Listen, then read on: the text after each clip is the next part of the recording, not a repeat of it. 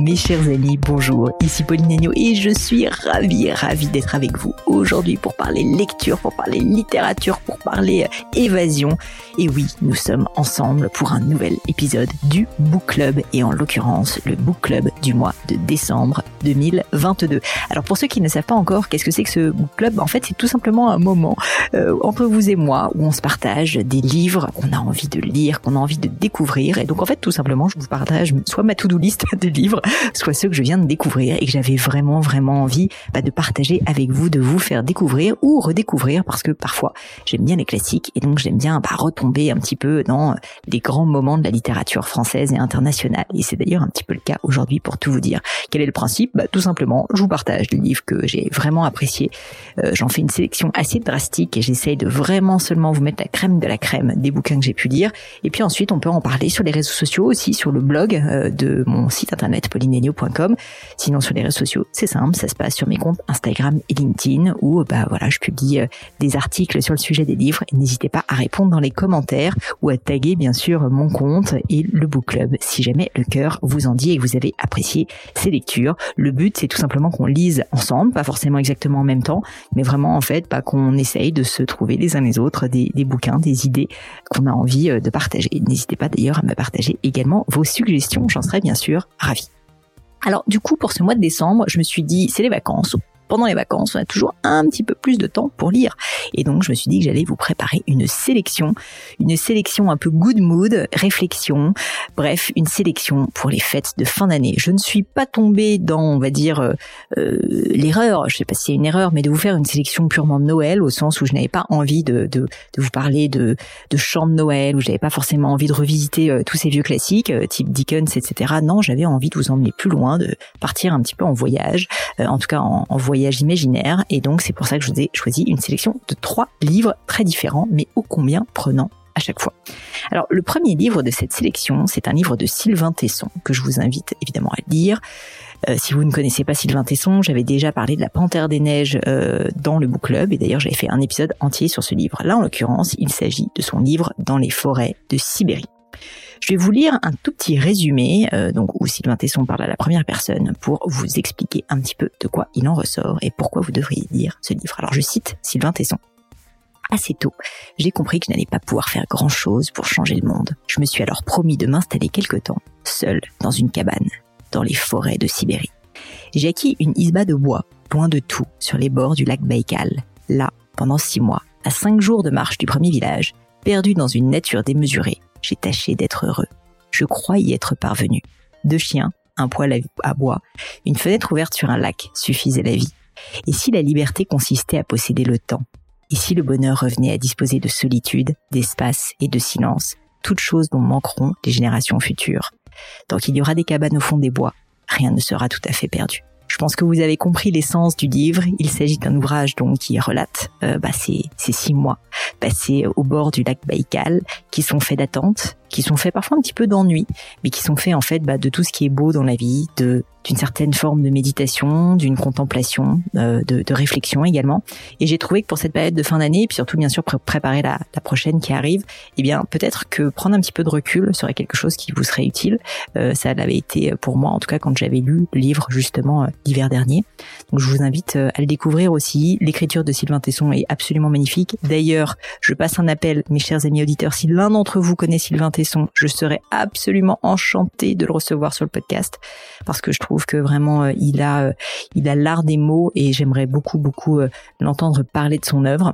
Donc, euh, donc l'écriture est très belle, mais aussi je trouve que le fond est, est extrêmement profond.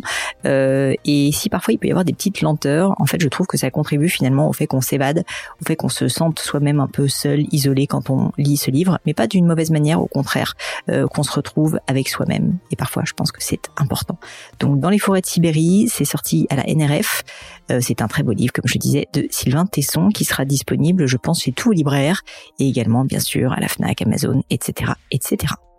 Alors ensuite, on passe sans aucune transition sur un autre livre qui n'a strictement rien à voir. Il s'agit d'un livre, pour le coup, j'ai lu il y a très longtemps, j'ai lu en anglais, euh, mais qui existe également en français, qui est un livre de Terry Pratchett et Neil Gaiman, qui en français s'appelle De bons présages. Et vraiment, c'est un livre que je vous recommande si vous voulez passer un bon moment parce que c'est un livre mais qui a un humour noir mais tellement drôle. Euh, je vous le recommande vraiment à 1000% si vous voulez passer un bon moment. Donc vous avez compris, on sort complètement euh, de la contemplation, de la, méditation des forêts de la Sibérie. Là, on est dans un espèce d'humour noir qui va vous transporter.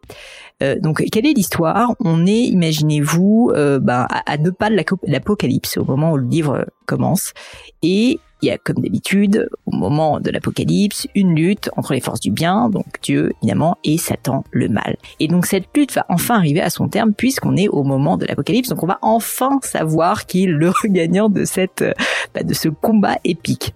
Ça, c'est un petit peu le concept. Euh, et bon, je vais pas vous raconter l'histoire dans les détails, mais vous allez rencontrer un certain nombre de personnages, et donc euh, l'ange Aziraphale, si je ne me trompe pas, le démon Rampa, qui vont finalement bah, nous faire vivre euh, euh, via donc euh, leurs yeux de démons, leurs yeux d'anges, cette période donc apocalyptique, mais ô combien drôle dans le cas donc de Neil Gaiman et Terry Pratchett. Et donc vous allez vous rendre compte que bah voilà, vous allez vous allez vivre finalement de l'intérieur ce moment qui devrait nous faire frémir, mais qui en réalité est plutôt assez rigolo et surtout extrêmement loufoque.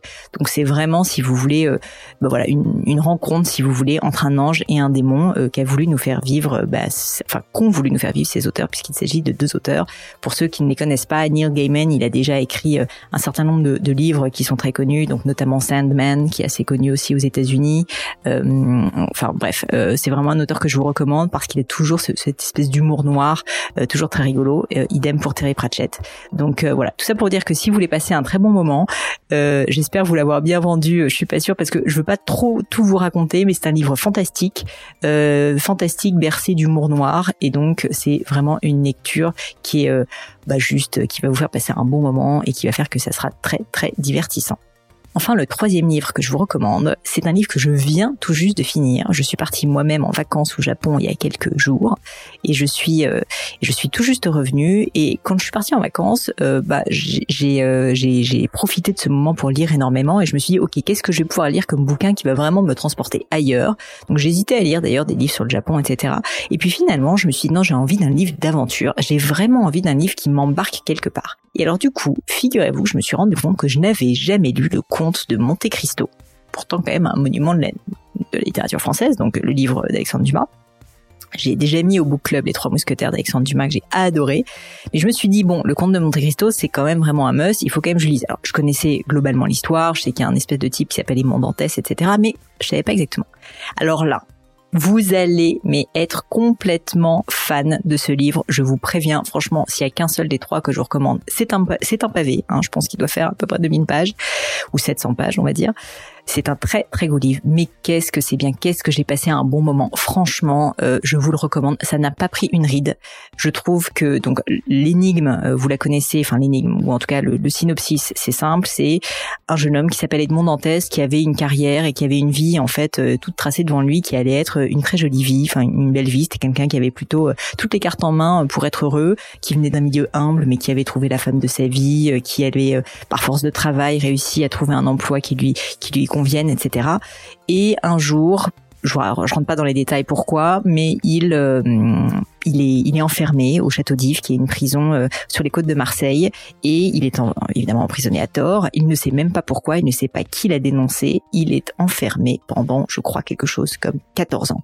Et donc pendant ces 14 années, au début, il va déprimé, ensuite il va finalement euh, commencer à prendre une décision, à forger sa détermination pour se venger. Et l'histoire du comte de Monte Cristo, c'est à la fois la première partie, à savoir cette longue descente aux enfers, et puis ensuite sa renaissance en tant non pas que Edmond Dantès, mais en tant que comte de Monte Cristo pour se venger.